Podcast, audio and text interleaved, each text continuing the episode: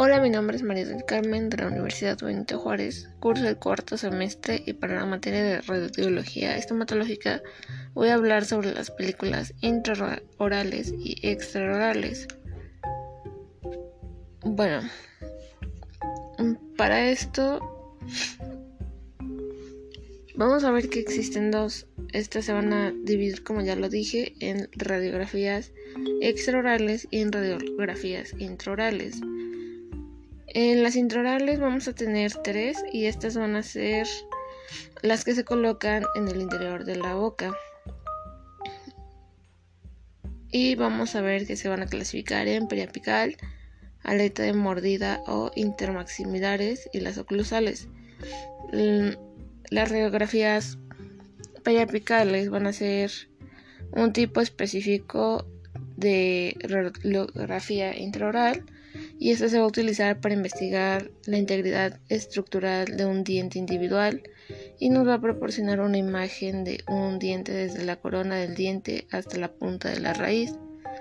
Por otro lado, la de aleta de mordida tiene como objetivo destacar lesiones cariosas interproximales entre premolares y molares.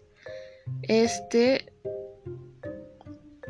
se van a reproducir a los dientes de la arcada superior y a los de la inferior y puede hacerse de manera horizontal o en vertical.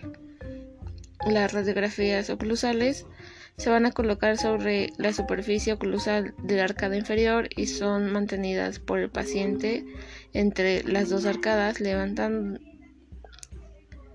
estas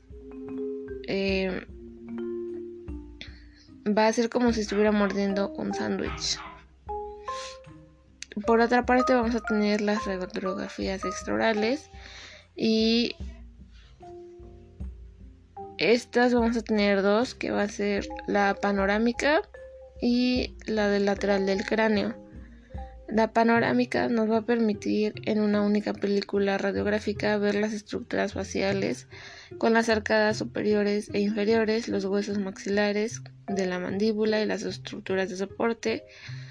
Y esta va a estar indicada para la valoración del número y la posición de los dientes para observar las lesiones que se van a desarrollar fuera del espacio periodontal.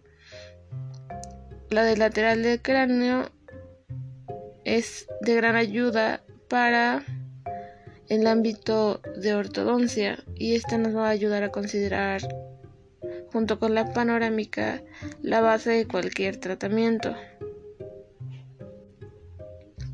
Bueno, las radiografías van a ser fundamentales ya que estas nos van a ayudar al diagnóstico de nuestros pacientes y vamos a poder identificar problemas que se presenten tanto en el diente como podrían ser caries, así como anomalías generales y patologías del diente o del área maxilar.